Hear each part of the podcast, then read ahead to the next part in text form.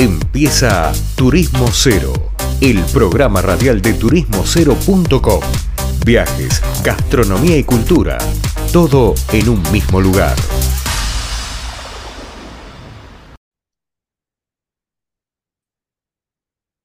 Bueno, arrancamos, estamos acá nuevamente luego de una pausa, seguimos en Turismo Cero Radio y en este caso, y en base a algunas otras notas que hemos tenido sobre rutas gastronómicas, y rutas alimentarias, como la otra vez que hablamos del torrontés riojano, eh, llegamos a otra que me parece buenísima y que yo siempre uso ese producto de ejemplo por otra cosa. Se trata de lo que es, hay una asociación entre varios productores alrededor de la ciudad de La Plata que se llama Alcachofas Platenses, ahora nos van a contar, y han armado todo un desarrollo alrededor de este producto que nosotros también lo conocemos más que nada como Alcaucil. Para eso vamos a hablar con Adriana Richetti, que es ingeniera agrónoma y que es la que moviliza toda esta asociación que tiene que ver con la denominación de origen y demás. Hola Adriana, ¿cómo estás? Leandro Pérez Lerea te saluda. ¿Qué tal, Leandro? ¿Cómo estás? Muy bien por acá. Bueno, bueno.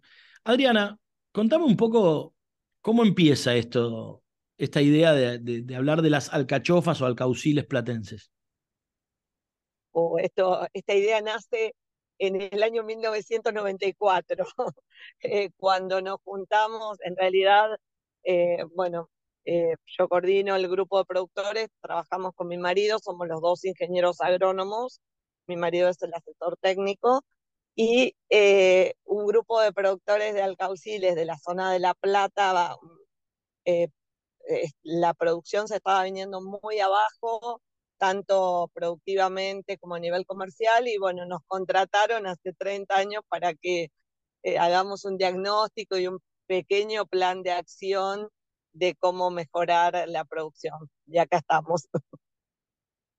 ¿Y en qué derivó eso? Porque en estos 30 años no sos mal asesora técnica probablemente de un, de un grupo de, de, productores. No, no, no, derivó en muchas cosas. De hecho, nosotros ya también, eh, nosotros vivimos en el campo y también somos productores de alcauciles y el grupo, ya inclusive hay algunos establecimientos que van por la renovación generacional, eh, tomó una dinámica propia y derivaron en no solo que, o sea, obviamente que el cultivo tenía que, que mejorar en cuanto a la parte tecnológica, pero recorrimos un camino que toda la parte tecnológica no tenía sentido si no íbamos de la mano de aumentar el consumo, de la gastronomía, de, bueno, de los nuevos desafíos que ya no son tan nuevos, ahora eran en esa época. Está bien, pero esos desafíos en algún momento estuvieron. ¿En qué consistían esos desafíos? Hola. Hola, sí, sí, ¿estás Adriana? Sí, eh, por ejemplo, sí, sí, acá, ahora sí, en un momento te dejé escuchar. Eh, sí, eh, comenzamos con, bueno, con la recuperación tecnológica, el cambio de variedades, porque teníamos un problema que era el caucil estaba concentrado en muy mucho volumen, en muy en una época muy chiquita y entonces ahí, eh, para ampliar el periodo de cosecha, fue todo el tema. Eh, entonces, ahora sí podemos hablar que tenemos alcauciles de distintos tamaños, tipos y colores, desde junio hasta noviembre, podemos decir tranquilamente. Eh, bueno, y todo eso también con que hubo un consumidor totalmente que necesitábamos acompañar, eh, que, era, que fue el que se dio de la mano de la gastronomía. Eh, generalmente los que cocinaban en el Alcaucil, épocas ya en la década del 80, que, éramos a nivel mundial el cuarto productor, eh, eran nuestras abuelas o nuestras madres que cocinaban en una comida muy elaborada, ¿no? una cocina muy elaborada. hoy por hoy los cambios eh, de la vida familiar, eh, necesitamos comidas como más rápidas, con menos elaboración, entonces también el alcaucil tenía que ir eh, acompañando esos procesos, ¿no? Algo que nos está costando mucho, porque, bueno, una de las cosas que, de los factores que afectan más el consumo es toda la previa que tiene a la elaboración, el pelado del alcaucil, también la gente lo asocia con que tiene mucho desperdicio, entonces todo eso es un, camino que transitar que se hizo de la mano de la gastronomía. Y en ese camino, ¿qué cosas fueron haciendo hasta que, bueno, llegamos donde estamos hoy? Y bueno, una de las actividades eh, que nos acercó muchísimo al consumidor y nos dio un feedback que no teníamos eh, fue eh, la fiesta del Alcaucil. En el año 2007 empezamos a organizar la fiesta del Alcaucil, que ahí es donde vendíamos el Alcaucil directamente al consumidor, entonces también podíamos explicar sobre las formas de cocción, sobre el pelado, sobre las épocas, eh, un acercamiento y también fue donde nuestra mayor alianza con la gastronomía que empezaron a mostrar eh, cómo lo podían incorporar en distintos platos y de hecho hoy eh, son aliados nuestros muchos eh, restaurantes que van por la cocina gourmet, por, no solo por la cocina italiana, que era la típica que consumía los alcauciles. Bueno, espera un minuto porque ahí yo me crié comiendo alcauciles, porque la gente, los que vinimos de Medio Oriente, también comemos mucho alcaucil. Así que te puedo pasar varias recetas si querés. Pero mm, te quería preguntar algo. ¿Qué propiedades tiene? Sí, eso. ¿Cómo? Eh, eh, claro, que eso también es porque la influencia del alcaucil es de la zona del Mediterráneo. Claro, claro. Entonces, eh, sí, totalmente. sí, en cuanto a propiedades, bueno, nutricionales y medicinales. Medicinales, viste que son, es eh, eh, eh, está todo en el tracto digestivo, en el aparato digestivo, es un hepatoprotector muy importante y también en cuanto a la parte nutricional aporta muchas fibras, inulina también, y sí, sinarina, inulina, todos son componentes que favorecen la, la digestión y también en muchos casos se recomienda para personas con diabetes y con hipertensión. O sea que es un, eh, no entiendo por qué eh, eh, nos comemos una tarta de acelga y no una de alcaucil, que en cuanto a propiedades es mucho más rico, o sea, más importante es el alcaucil. Pero bueno, tiene toda esa parte que tiene que ver con la con la, con la elaboración, con la cocción, que es lo que en lo que trabajamos día a día. No, está muy bien. También hay un famoso digestivo que está hecho en base al caucil y una famosa bebida alcohólica, ¿verdad? Sí, de hecho, sí, sí. De hecho, nosotros en todas las, las propuestas eh, gastronómicas que hacemos está el aperitivo. Claro, fundamental. Lo vamos a decir para los que no saben, es el famoso chinar, es a base de alcaucil. Em, bien, Adriana. Y, también vendemos las hojas, disculpame que te corte, vendemos las hojas para la elaboración de los hepatoprotectores también que están en el mercado, a los laboratorios. Claro, claro, me imaginaba. Adriana, volvemos, volviendo al tema, cuando dicen denominación de origen certificada, por ahí el que no se está escuchando no sabe qué es denominación de origen certificada. ¿Por qué no nos contás eh, o denominación geográfica, perdón. Eh, contanos un poco. Indicación geográfica. Sí. ¿Cómo se llama? Indicación geográfica es lo que tenemos nosotros. Ahí va. Eh, ¿Qué es eso? Sí. Y es un hermano de la denominación de origen. Todo el mundo conoce más la denominación de origen, pero en realidad nosotros para trabajar con ese sello de calidad trabajamos durante muchos años en la elaboración de un protocolo de calidad. Desde eh, el material que usamos, hacemos toda la trazabilidad, cómo lo fertilizamos, las labores, hasta la cosecha y la post cosecha y cómo llega hasta el canal de venta con el que llega al consumidor, está todo en el protocolo de eh, alcachofas platense de indicación geográfica. Eh, para nosotros eh, bueno, es una responsabilidad porque eh, de hecho en el grupo no todos los productores pueden eh, cumplir y seguir el protocolo, por eso no todos pueden vender con el sello indicación geográfica, eh, porque se trabaja mucho detrás, de, detrás del producto, detrás de la calidad del producto. bueno, no sé,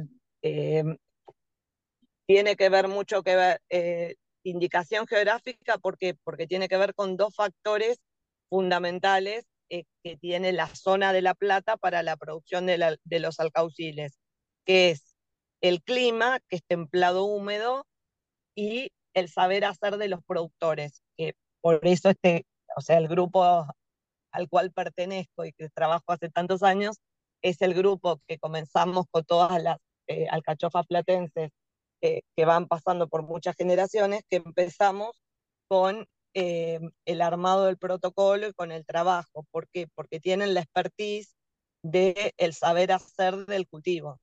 Bien. Eh, el punto de cosecha, cuándo y cómo cosecharlo y también cómo trabajarlo para que el consumidor cuando lo reciba pueda diferenciar cuál es un alcaucil de alcachofa platense que tiene la indicación geográfica de un alcaucil que no lo tiene. Claro. ¿Y qué otra? Bueno, algunas denominaciones o este, cuestiones similares la tienen algunos otros productos en Argentina, ¿cierto?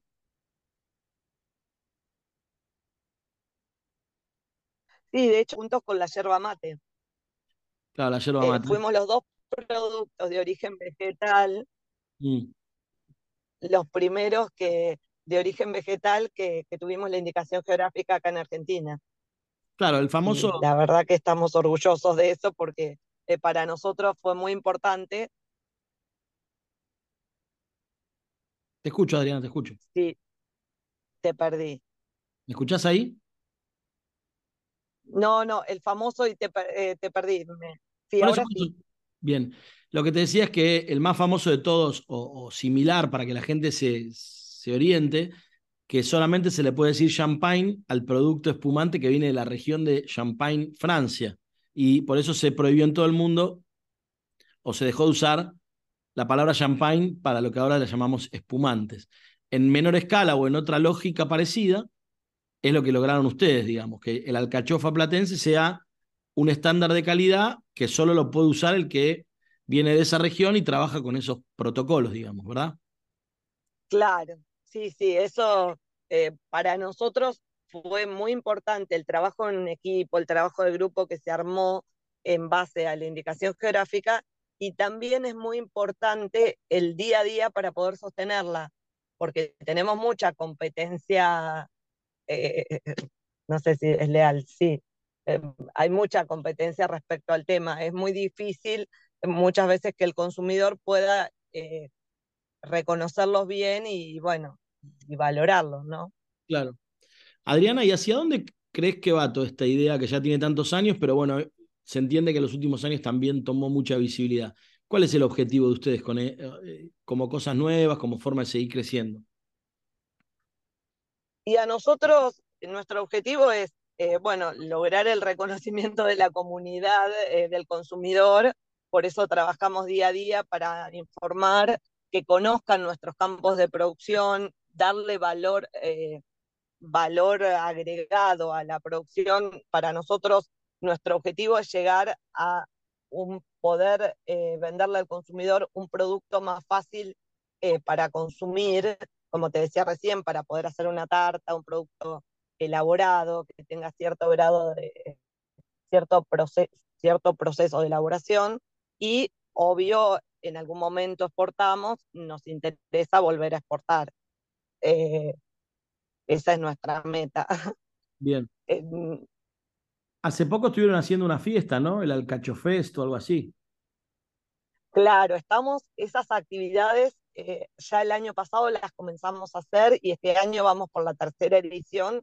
Es muy importante para nosotros porque es es un día de campo que hacemos en el campo nuestro específicamente, que es el campo El Recodo, que es de producción de alcachofas platenses, eh, donde hacemos todo el día de alcauciles, desde que llegás hasta que, desde el aperitivo, que siempre es con, y, eh, siempre es de la mano de algún chef platense.